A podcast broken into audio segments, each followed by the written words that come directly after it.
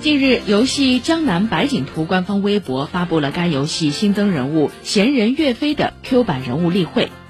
在该设计图中，历史上的南宋名将岳飞的形象被设计成赤裸上身、牵羊免冠。然而，岳飞虽然袒露上身，但背上的“精忠报国”四个字却并未显露。游戏方这一举动引得许多网民质疑，该游戏侮辱历史英雄。澎湃新闻报道。近日，江南百景图发布正式道歉声明，已对相关责任人处以停职处分，并承诺做出整改措施。根据网友提供的信息显示，江南百景图已经将游戏角色岳飞改为手执长矛的将军形象，并移除原型分别是南宋奸臣秦桧、明代奸宦魏忠贤和明代海盗头目汪直的人物形象。